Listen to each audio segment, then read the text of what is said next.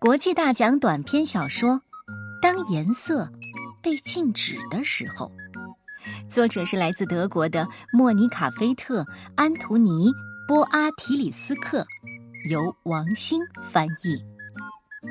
更林童书馆向我们推荐。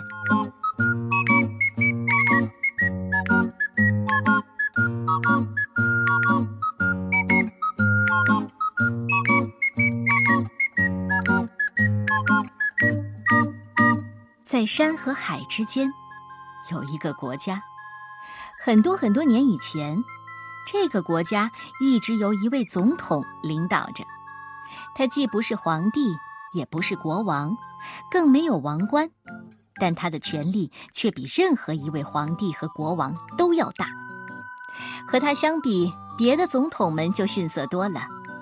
他们把钱和财富看得远远重于他们的百姓。老百姓盲目的相信着他们，自己也把自己看得无足轻重。但这位总统与那些总统们截然不同，他改变了一切。他从没想过让自己成为最富有和最高贵的人，他更愿意看到百姓们开心的笑脸，更希望每个人都幸福。他经常乘车穿过大街和小巷，他对部长们说。只有亲眼看到国家是什么样子的，你才能做出正确的决策。总统向百姓挥手，百姓也向总统摆手致意。有时候他还会下车和大家聊会儿天。在那些日子里，大街上到处都可以看到五彩缤纷的外衣、裙子、裤子、围巾和帽子，就连房子也都涂满了彩绘。看起来就像巨大的花朵和蝴蝶。总统欣喜的注视着他们，同时听着从花园里传来的孩子们的笑声。他说：“一个彩色的国家，永远是一个幸福的国家。”部长们又频频的点头。老总统去世了。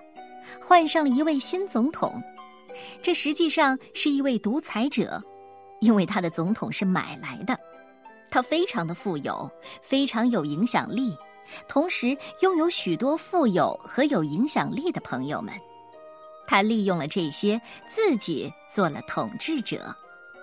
部长们都明白这样做不对，但他们都缺少勇气，而且都想保住自己的位置。他们沉默不语。对一切都点头称是，好像生来就该这样。与老总统相比，这位总统年轻多了。除此之外，他和老总统没有任何可以相比之处。他权力欲极强，爱虚荣，阴险狡猾，想把世间所有美丽的东西都占为己有。他命令最著名的建筑师建造了一座极为奢侈的宫殿。这一座宫殿有九十七个雪白塔尖的塔楼，他让最好的裁缝为他缝制了一百件西装和睡袍，他戴着洒满香粉的假发和自己授予自己的勋章。宫殿里到处挂满了名贵的兽皮，节日也由他来决定。在这些节日里，他们花天酒地，狂欢畅饮，载歌载舞，直到深夜。当他拥有了想要的一切之后，就命人给他制作了一辆金马车，用来周游各地炫耀自己。当然，他所有的奢侈只能靠着搜刮民财来实现。他几乎榨干了老百姓的一切，老百姓被迫上交高额的税金，但却不能为自己拿回任何东西。如果谁家能在星期天吃上一顿丰盛的晚餐，就会为此欣喜若狂。当总统的马车路过的时候，不会再有人站在街旁向他挥手致意了，也不再有人像赞扬老总统那样赞许他，并送给他礼物。大家已经非常的贫穷，即使他们想送礼物，也没有钱买。这让总统非常的不快乐。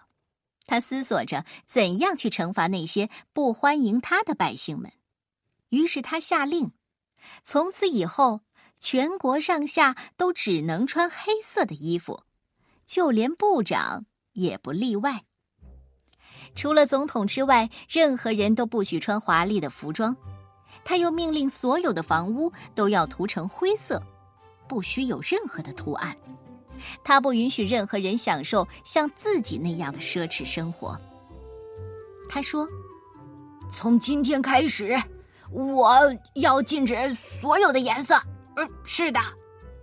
部长们点了点已经低下的头。很快，在大街上，人们就像影子一样掠过。大家看到的，除了黑色和灰色，就是灰色和黑色。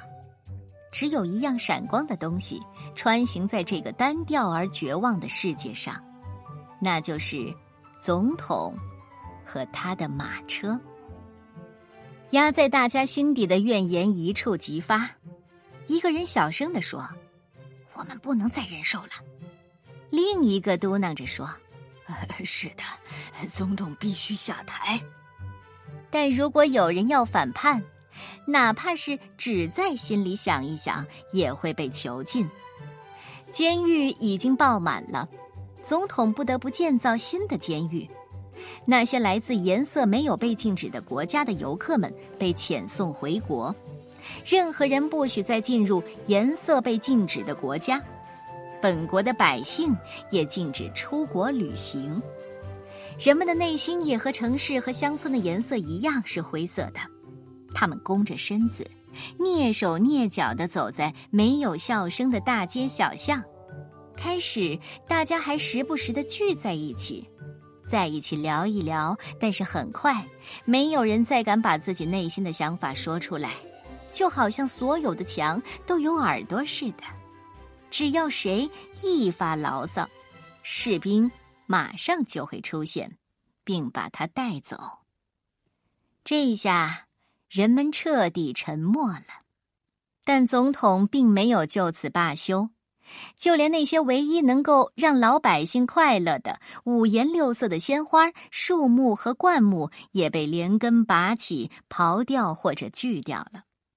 只有那环绕着白色宫殿的花园是五颜六色的，一堵高墙挡住老百姓们的视线。如果有谁胆敢攀上高墙，哪怕仅仅是为了瞥上一眼，满足一下按捺不住的好奇心，也会被士兵抓住送进监狱。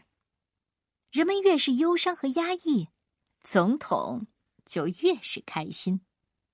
他的聚会和庆典经常通宵达旦。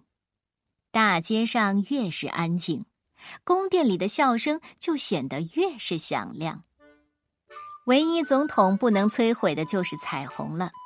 每当雨过天晴，人们就会跑出屋子，等待着彩虹出现。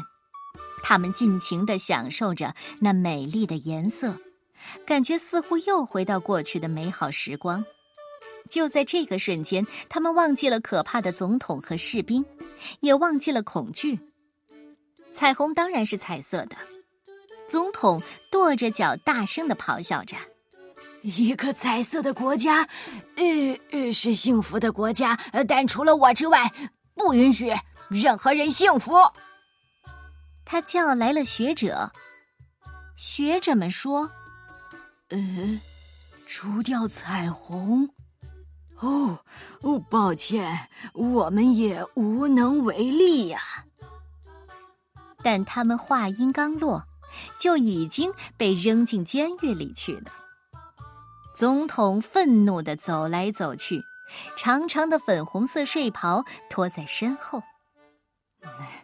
我现在需要一个能够赶走彩虹的巫师，赶快给我弄个巫师来！部长们点了点头，他们中的几个已经消失在监狱里了。留下来的每一位都随时有可能成为下一个囚徒。他们找遍了整个国家，最后在海边的一个小村庄里找到一位老妇人。大家都认为他会巫术。部长们把他带到总统那里，总统死死的盯着老妇人说：“我只给你三天的时间，一分钟也不能多。”老妇人把草药的名字写了满满的一张纸。我的巫术呢，需要这些草药。随后，他还笑了笑。部长们不解的点了点头。他哪来的这么大胆？还敢笑？草药很快就送到了，同时送来的还有几口锅、瓶子和一个奇怪的东西，那是老妇人用来围着念咒的。部长们就把老妇人一个人留在了那里。当老妇人再次被带到总统面前时，她手里拿着一个瓶子，里面装着蓝色的液体。老妇人直视着总统说：“请您把它喝掉。”他的眼睛像瓶子里的液体那样蓝。总统非常多虑。你先告诉我，里面装的是什么？我刚才说了，请您把它喝掉。您想把彩虹的颜色除掉，这只有通过您自己的意念才能完成。老妇人这样重复着。总统舔了舔嘴唇，但他仍然犹豫不决。呃。你你自己先尝尝，我必须确定里面没有毒。于是老妇人先喝了一口，总统仔仔细细的看着。当他确认什么问题也没有的时候，就一把夺过瓶子，一饮而尽。总统喝完之后，身体晃了几下，面色变得苍白。他向四周望去。大厅里的一切在他眼里都失去了颜色，变成了灰色，模糊不清。无论是沙发和座椅的锦缎呢面、华丽的天鹅绒窗帘、昂贵的地毯、挂在墙上价值连城的画，还是他手上的戒指和胸前闪闪发光的勋章，都黯然失色。家具也没有了光泽，四周的一切都变得那么丑陋和粗糙。外面花园里绚丽的花朵看起来也像麦秆儿一样。总统掐住喉咙，感到无比的恶心，心跳得越来越快。他按铃叫来部长们，马上，呃，把这个老东西送进监狱，他得在那里待到，待到。可是老妇人平静地说：“但只有我才有解药。”老妇人拿出了第二个瓶子，里面装着绿色的液体。总统气得直发抖，他眯起眼睛想夺走瓶子，老妇人闪身躲开了。当心，总统会摔碎。总统努力的克制着自己。老妇人继续平静的对他说：“解药，那是能让所有的颜色都回来的东西。同时，他还会阻止您再去禁止那些颜色。只要您一产生这个念头，就会窒息而死。”总统抓住他的喉咙，他怒吼着、咆哮着、呻吟着，最后跌倒在沙发里。他必须签字，允许颜色重新出现，允许百姓们选举自己的总统。总统明白，这也就意味着没有人会再选他了。他叹息着。还是把瓶子重新放在唇边，慢慢的喝了下去。老妇人微笑着看着他，他终生收集草药，研究它们的功能。只有他自己知道怎样能使总统的眼睛变得暗淡。两到三个小时之后，蓝色液体的作用会逐渐的减弱。第三任总统上任后的第一件事，就是关闭所有的监狱。他召集来所有的部长对他们说在我们这里不应该再有监狱。部长们像往常一样点着头但这却帮不了他们什么。他们将要和那位独裁总统一起坐上一列火车被驱逐到别的国家去了。